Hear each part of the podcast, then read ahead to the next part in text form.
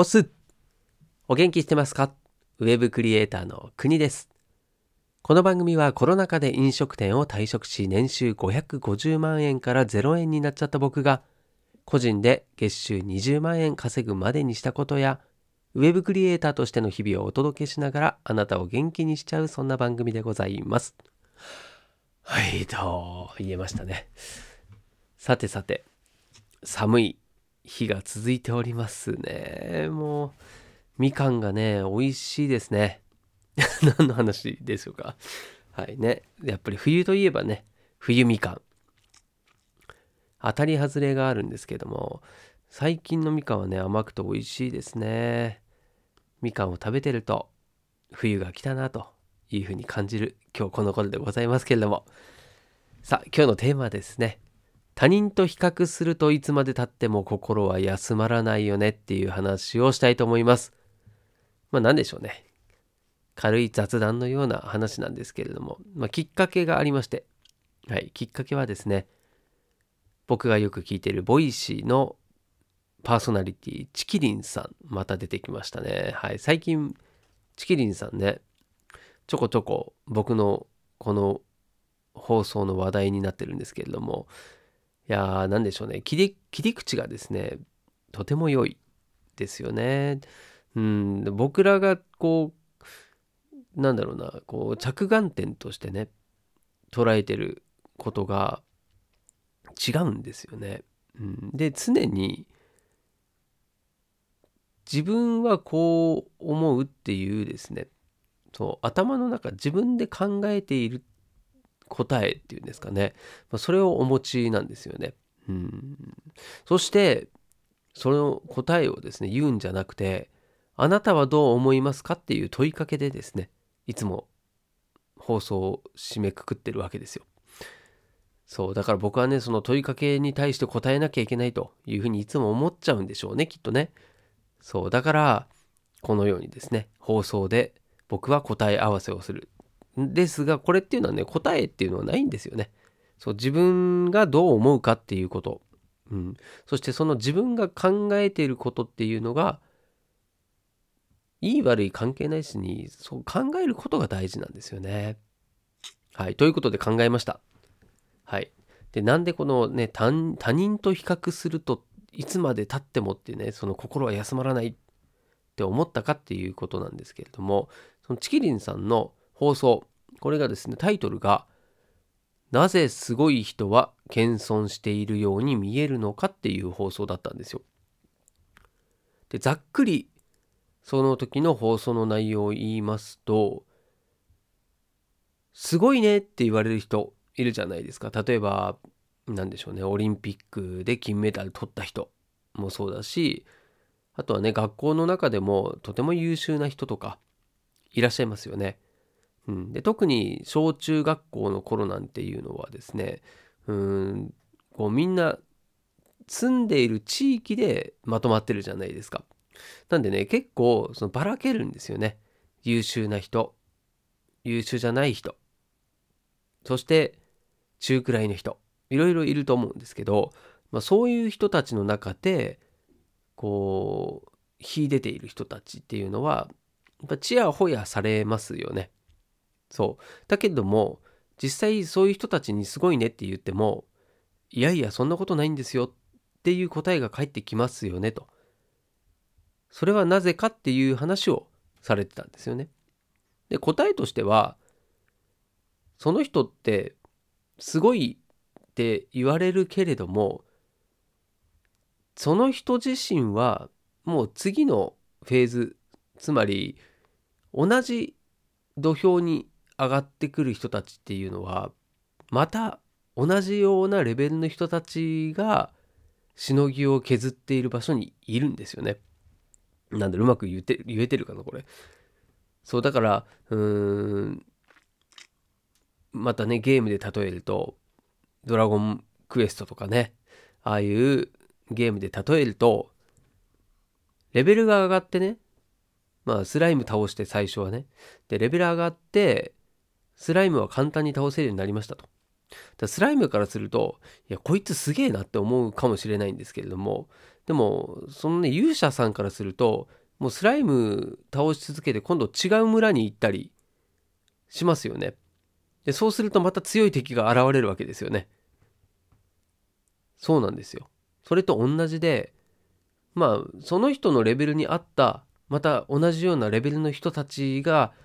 その周りにはいるというようなですねそうそういう世界になってるんですよ。でそうなってくると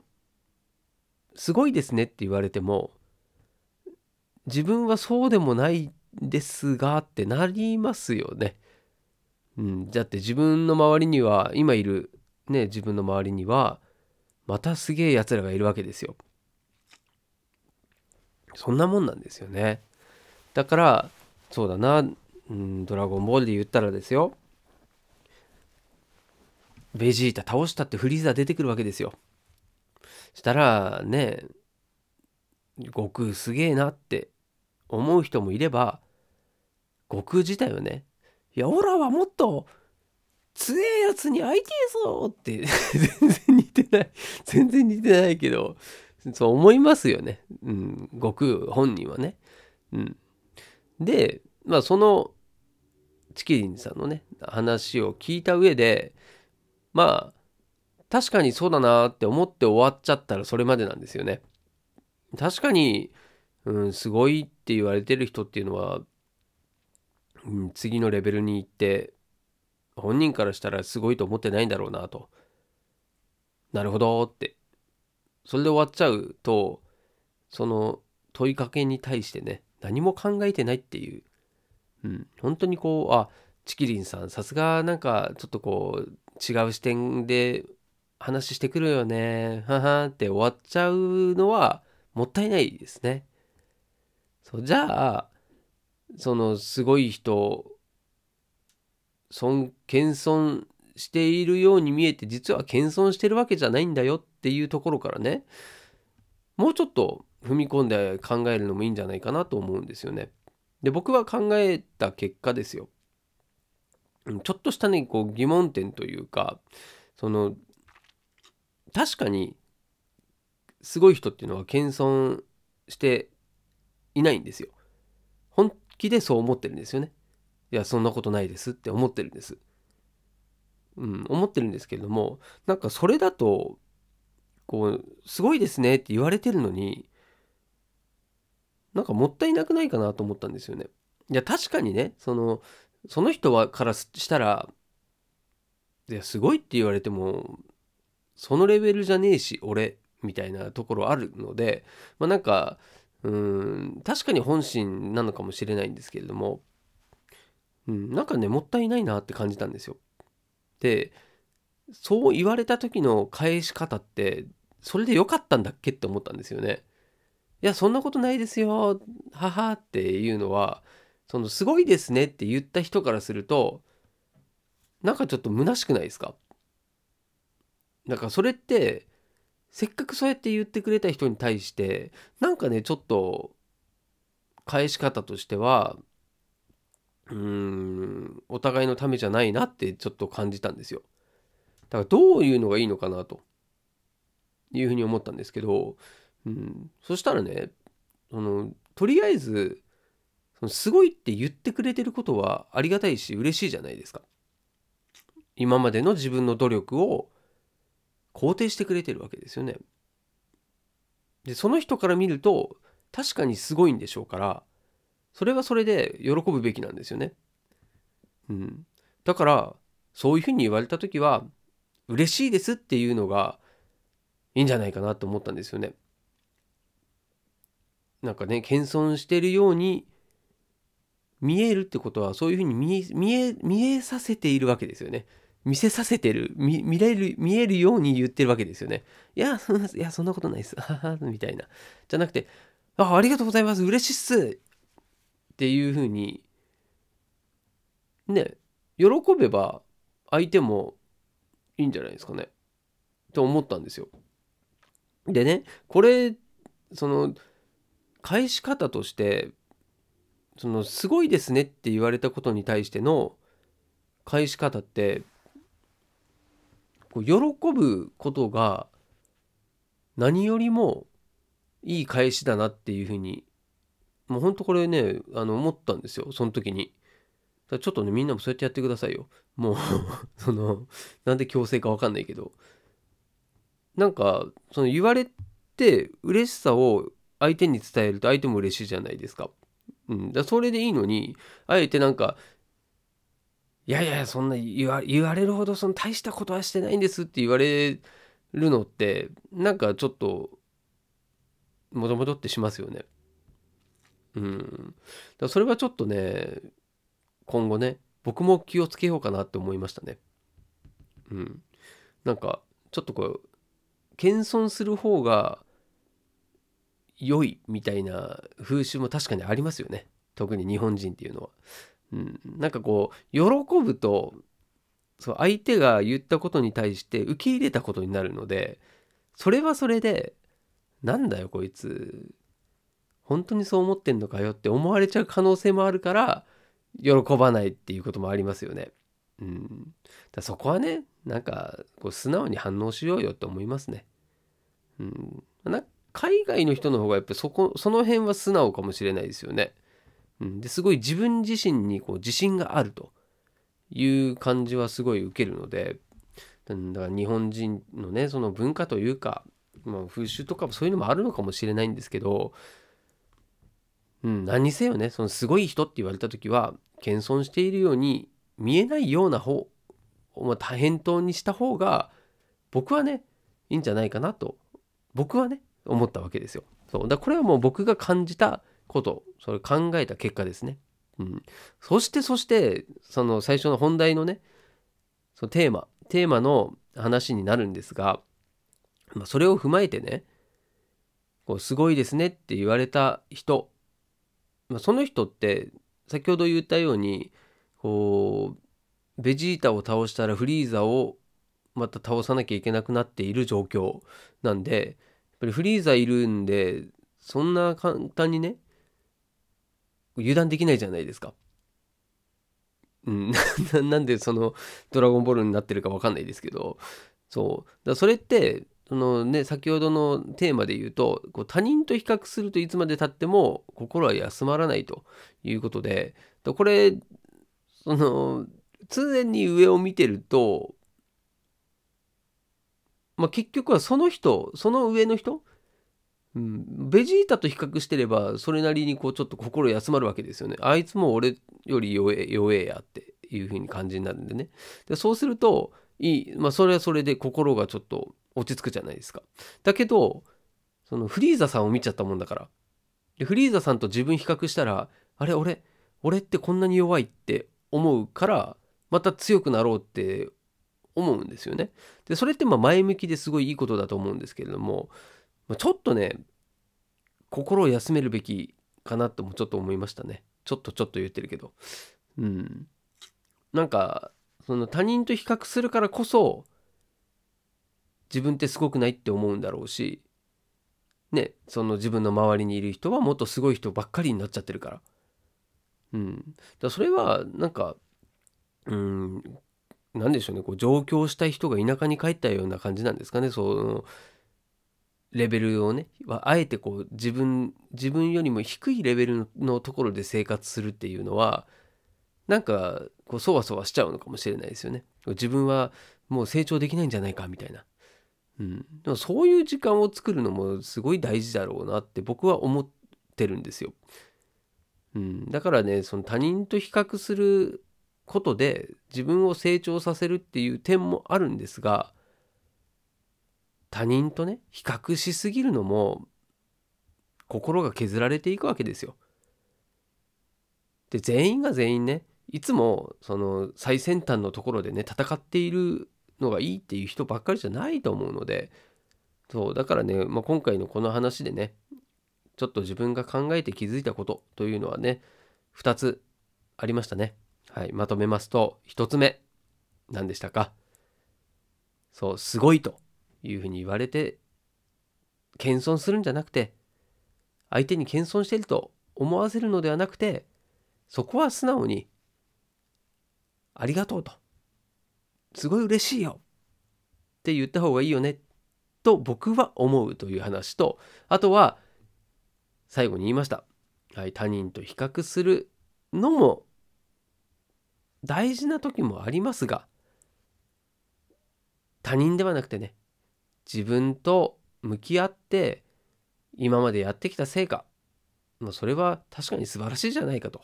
すごいことだなというふうに思ってね自分が自分を認めてあげて、まあ、心休める時があってもいいんじゃないかなというふうに思うそんな ことでございました。ねまあ、雑談でございますけれども、うん、たまにねなんかやっぱそういうこうラジオ聞いたりなんなりすると、まあ、自分なりにちょっと考えたりとか「おや待てよ」と「これは俺はちょっと違うな」とか、まあ、そういうふうにね感じる時もやっぱあるんですよね。だそれその考えとか感覚っていうのもすごい大事にしたいなというふうに思いました。うん、特に最近はそう思いますね。うん、なんかその今までねこうサラリーマンとして働いていてこう何何も疑問も持たずずっとね、まあ、ある意味もう小小学校からこうレールの上レールが敷かれる敷かれているところを渡るのが当然だっていうふうに思ってたんですよね。でもそれって自分が疑問に思ったりしなければそのまんままっすぐ行ってるしそれがねなんで正しいってわかるのと。別にこん世界はこんなにレール以外にもいっぱい地面があるのになんであえてね誰かが作った線路レールの上を歩かなきゃいけないのと。そう考えた時にまあ他の人が言ってることとか誰かが決めたルールとか、うん、それもね自分がどう考えるのか感じるのかそこに向き合うのってすごい大事だなと思ったんですよね。うん、で価値観ってみんな違うし、うんね、日本日本から一歩出たらそれこそ文化だって全然違うし食べ物も違うし言葉だって違う。そうなったら何が正解かなんて分かんないですよね。うんだからそこはやっぱり自分自身のこう軸をしっかり持っておくっていうのが大事だしその軸だって変えていいんですよね。うん。一番ダメなのはねブレブレなのが一番ダメですよね。昨日と言ってること全然違う。この人何考えてるか分かんないってなっちゃうんでね。そして自分もその軸がないもんだからあれ私って何やればいいんだっけみたいな感じになっちゃいますよね。それはちょっと良くないなと思うので、うん。なんだろうね。やっぱ自分がこう幸せになりなりたいのがやっぱ第一ですからそのためにそこに到達するために自分はどうあるべきなのかっていうのを、まあ、ずっと考えていく生き物なんですよね。うん、こんな風に考えるなんて人間だけですから。まあそういう考えを持てるようになったっていうのはねそれをまあポジティブに捉えて人間らしく生きようよということでございます。はい、そんな感じでした。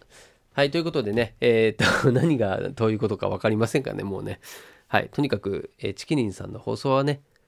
とてもいろんな学びがありますんでね、超絶おすすめでございます。はい。そして、昨日、昨日か、昨日ね、なんだっけ、そう、うんと、読書と、あと耳で聞くね、耳学、そう、その話したんですけれども、一つに言い忘れてて、その Audible いいよって話をしててでなんだっけあの Voicy。そう。ちきりんさんのね放送の Voicy。これもいいんですよ。で耳学をする上では僕はもう Voicy 聞き流しっていうのをず Voicy 聞き流しってねずっとやってるんですよね。そうそうそうそう。それが、うん、以前に放送したと思うんですけどそうまさにスピードラーニングなんですよね。こう例えば何あの池早さんのね NFT の話とか聞いてたり仮想通貨暗号資産だとかって聞いててもちんぷんかんぷんだったんですけどもなんかねずっと聞いてるうちにこう最初呪文みたいな話だったのがこう単語がね分かるようになってきたりとかそうするんですよ。そういうね繰り返しこう聞いたりすることによってこう身につくものっていうのが結構あるので、まあ、これはね本当 Audible だけじゃなくて Voicy みたいなね、うん、そういった音声、ラジオとかっていうのも、僕のラジオもそうですよ。うん、ね、ずっと聞いてたらなんかそれか、それなりになんかあるかもしれないですよ、いいことが。そうね。なんでま、その辺もね、ちょっと、うん、ちょっと言い忘れてたなと思ったんで、ちょっとこうね、もともとっと言ってみました。はい。ということで、今日はこれをほどよりしないと思います。ごめんなさいね、もうね。え、ちょっとあの、夜なんでちょっと、うん、口が回りません。アベルブル、あえいうえおあお。はい、ということで、はい、年末ですけれども、はい、そしてクリスマス、ね、はい、いろいろありますけれども、体に気をつけて、元気に年越しましょう。はい、僕は放送できる限りしたいと思います。それではまた会いましょう。お届けは国でした。したっけね